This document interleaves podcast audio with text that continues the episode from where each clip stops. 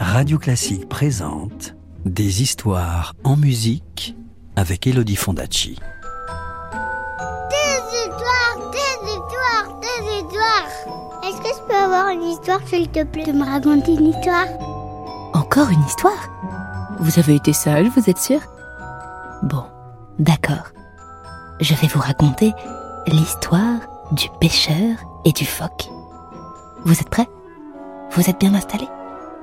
Alors, chut, plus de bruit, parce que l'histoire va commencer.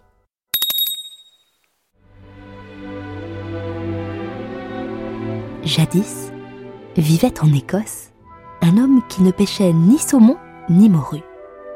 Voyant que les marchands payaient fort cher les peaux de phoque dans lesquels il taillait de chauds vêtements d'hiver, il s'était en effet spécialisé dans la chasse de ces animaux, ce qui lui permettait de bien gagner sa vie. Chaque jour, il fouillait les rochers, les rochers du rivage, pour trouver ses proies. Ou bien il jetait l'ancre près des îles sur lesquelles les phoques aimaient se prélasser au soleil. Sa maison regorgeait de si belles peaux que les gens venaient de loin pour les acheter et sa renommée finit par s'étendre dans toute la région. Un soir, un inconnu au teint sombre, monté sur une fougueuse jument grise, galopa jusqu'à sa porte et cria sous sa fenêtre Pêcheur Dépêche-toi de sortir Mon maître veut acheter des fourrures, et tu dois m'accompagner sans tarder. Je n'ai pas de cheval, répondit le jeune homme mais je te promets de me rendre chez ton maître dès demain soir. Non, lui répondit l'étrange visiteur. Mon maître t'attend ce soir sans faute. Monte derrière ma selle et ne t'inquiète pas. Ma jument est forte et a le pied sûr. Le pêcheur sauta derrière l'inconnu, et tous deux partirent aussitôt, à bride abattue, vers l'est. La pouliche se mit bientôt à galoper si vite que le jeune homme en eut le souffle coupé. Jamais il n'avait chevauché pareille monture. Soudain, la cavale s'arrêta au bord d'une haute falaise. Et l'inconnu s'écria Nous sommes presque arrivés Le pêcheur regarda autour de lui sans voir âme qui vive. Intrigué, il questionna son guide, mais celui-ci se contenta de lui répondre que son maître habitait tout près avant de marcher d'un pas ferme vers le bord de la falaise en tenant sa monture par la bride.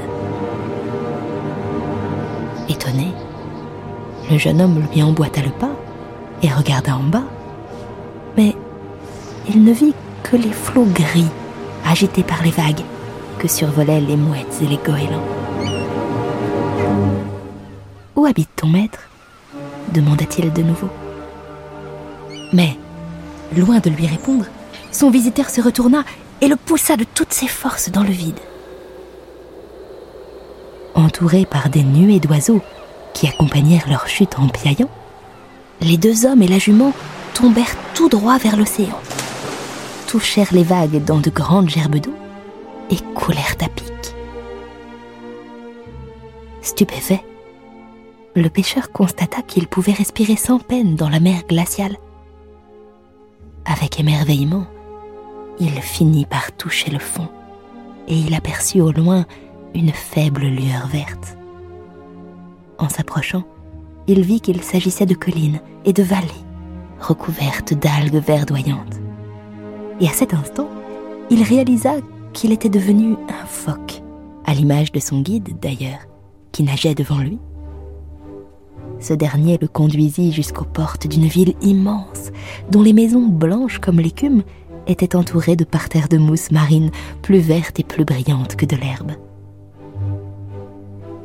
Dans les rues, des centaines de phoques se pressaient, et le jeune homme les entendit parler dans une langue inconnue. Ailleurs, des mères berçaient tendrement leurs bébés. Des enfants jouaient parmi les algues et des phoques dansaient et chantaient au son d'une étrange musique. Finalement, le phoque le conduisit devant un palais aux fenêtres brillantes, dont la toiture était formée d'algues rouges dressées. Après avoir poussé un grand portail d'émeraude, ils pénétrèrent à l'intérieur et nagèrent jusqu'à une immense salle dans laquelle un vieux phoque gris gémissait, étendu sur un lit au pied duquel se trouvait un poignard maculé de sang. Au premier regard, le jeune homme reconnut l'arme avec laquelle il avait coutume de tuer ses proies. Il se souvint alors qu'il avait blessé un phoque quelques heures auparavant, lequel lui avait échappé en plongeant dans la mer, le poignard toujours planté dans son flanc. Persuadé d'avoir été conduit dans ce palais pour y subir le châtiment de son crime, le pêcheur se jeta à genoux devant le vieux phoque et implora son pardon. Mais, à cet instant, son guide prit le poignard et lui demanda s'il le reconnaissait. Hélas, soupira le pauvre homme, c'est bien mon arme.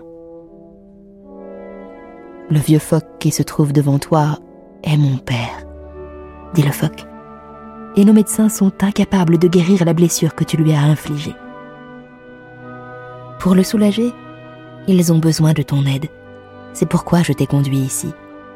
Pardonne-moi de t'avoir menti, mais c'était le seul moyen de te convaincre.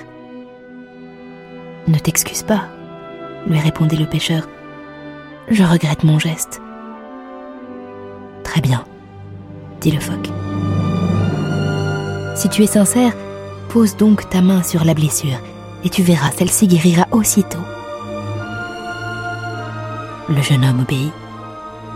Et à sa grande surprise, les chairs cicatrisèrent comme par magie, et le vieux phoque se redressa joyeusement sur son lit. Frère, tu nous as rendu un fier service s'écria alors le jeune phoque avec reconnaissance. Je vais te raccompagner chez toi, mais avant de partir, tu dois me jurer de ne plus jamais tuer de phoque. Si tu brises ton serment, tu mourras dans d'atroces souffrances. Mais si tu respectes ta parole, je te promets que mes amis rempliront toujours tes filets de poisson. Le pêcheur jura de ne plus jamais lever la main sur un phoque. Conformément à sa promesse, son guide le ramena immédiatement sur la terre ferme. Il se changea en homme, accompagné par sa jument, et lui rendit sa forme humaine. Puis, il le fit monter derrière lui sur sa selle, galopa jusqu'à sa demeure et le déposa sur le seuil. Mais avant de partir, il lui tendit un petit sac en souriant. Souviens-toi de ton serment et conserve ceci en mémoire de moi. Après lui avoir dit adieu, le pêcheur rentra chez lui et il ouvrit le sachet, qui était rempli de perles plus magnifiques les unes que les autres. Le jeune homme montra ce trésor à sa femme et il lui raconta son étonnante aventure. Et à dater de ce jour, il se contenta de pêcher des poissons et il vécut très heureux jusqu'à la fin de sa vie.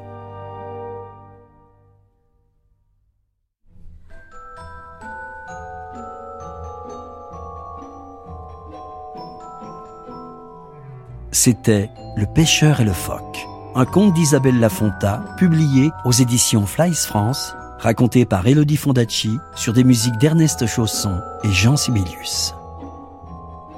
Retrouvez des contes du monde entier dans les collections La Caravane des Contes et Aux Origines du Monde des éditions Flies France. Radio Classique, des histoires en musique.